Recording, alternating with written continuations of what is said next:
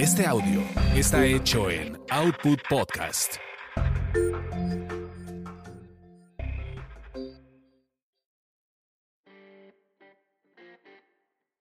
Cuenta la leyenda que, en el principio solo existía una regla. No comerás del árbol prohibido y madres, la mujer se lo comió.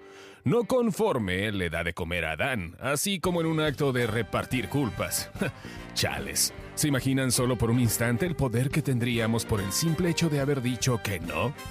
En este tan importante momento fundacional de la historia, la cagamos, género. La cagamos. Pero quizás lo entiendo. Siendo ya parte del cuerpo de Adán, controló, domesticó, sometió, dominó, gobernó, dirigió y mandó a todo el pobre individuo a hacer su santa voluntad. A la fecha nos sigue pasando igual. Hay momentos que una pequeña, pequeñísima parte de nuestro cuerpo, a quienes muchos llaman felicidad, otros pipí, controla la voluntad animal. La mujer no le hizo caso a Dios. ¿Qué esperan ustedes, simples mortales, que una mujer les haga caso? Estábamos en el paraíso. Paraíso. No había más. Éramos los reyes de la creación. Estábamos desnudos, cotorreando el punto, echando desmadre con los ángeles, chupando con Baco, tragando como puercos sin trabajar, poniéndole nombre a los animales. Pero no, Eva le tuvo que hacer caso a la viborita. Todo esto me costó muchos años de fe dogmática entender, hasta que la experiencia y los madrazos de la vida te enseñan a asumirlo. Lo que en serio me cuesta creer es que fue por una manzana. Sería más comprensible por unos taquitos, aunque conste que no lo digo yo, lo dice la Biblia. Pero, ¿qué creo que pasó? ¿Y en dónde necesitamos reflexionar con atención para encontrar ya no el paraíso? Me conformo solo con la paz y la tranquilidad emocional. ¿Y saben por qué? Porque no hay nada más. Soy un convencido de que Adán se topó con la primera persona emocionalmente indispuesta. Y todo esto viene a colación porque hace unos días recibí la invitación de un muy buen amigo quien me dice, estamos comenzando a tomar. solo pensé, el país hecho mierda y mis amigos invitándome a tomar, ok, voy a ir. Pero recapaciten. Cuando llegué al lugar de la cita, el susodicho no estaba comenzando a tomar. Ya llevaba su buena serie mundial de Old Fashions. Y con visibles rasgos del mal de amores, tenía apostado una damisela así tipo lo incondicional la cual sería víctima de sus necesidades carnales para elevar su autoestima y aplicarla de un clavo, saca otro clavo. Entrando en materia me contó la historia de que había conocido a una chavita en una librería. La femina se le acercó y, cual fan, lo reconoció por alguna conferencia que mi amigo había dado.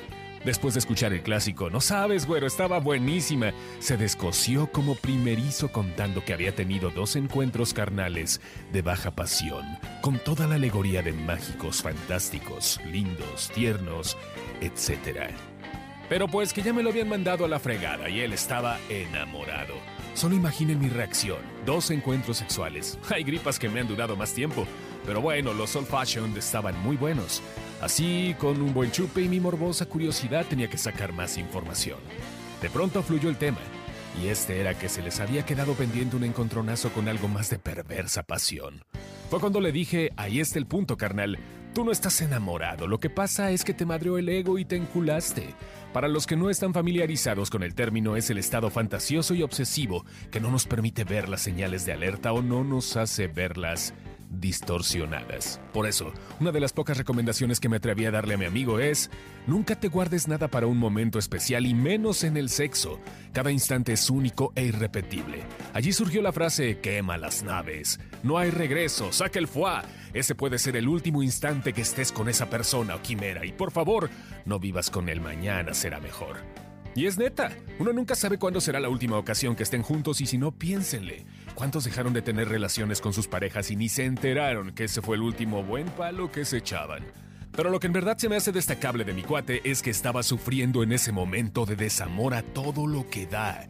Era verdaderamente intenso. Es más, llegó a ser envidiable su dolor. No solo porque le sacaba todo y onditas, así como muy clásicas, tipo ahogar sus penas en el alcohol, gritar que se había equivocado, que era un tonto y cosas peorcitas.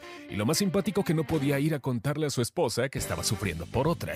Bueno, hasta llegué a pensar que en mi vida no he sufrido tan bonito e intenso un desamor y tengo varios que pasaron de las dos veces en la cama, ¿eh? Es más, tengo una a la cual no dejo de pensar y pa' colmo, trae una campaña de mercadotecnia personal donde usa literal una manzana. Sí, neta una manzana en todas sus biografías publicitarias. Ah, pero no soy stalker, que quede claro. Todas y todos hemos caído con alguien emocionalmente indispuesto en algún momento de nuestras vidas, pero lo interesante es saber cómo resolverlo y saber decir no a esa manzana. Bueno, cada quien. A mi amigo le funcionó su terapia estilo Jalisco para liberar sus demonios y terminar dándose a una frondosa. Ok, continuaremos más adelante con la historia de mi cuate. Y no te olvides que estas son las aventuras del güero, solo para ti.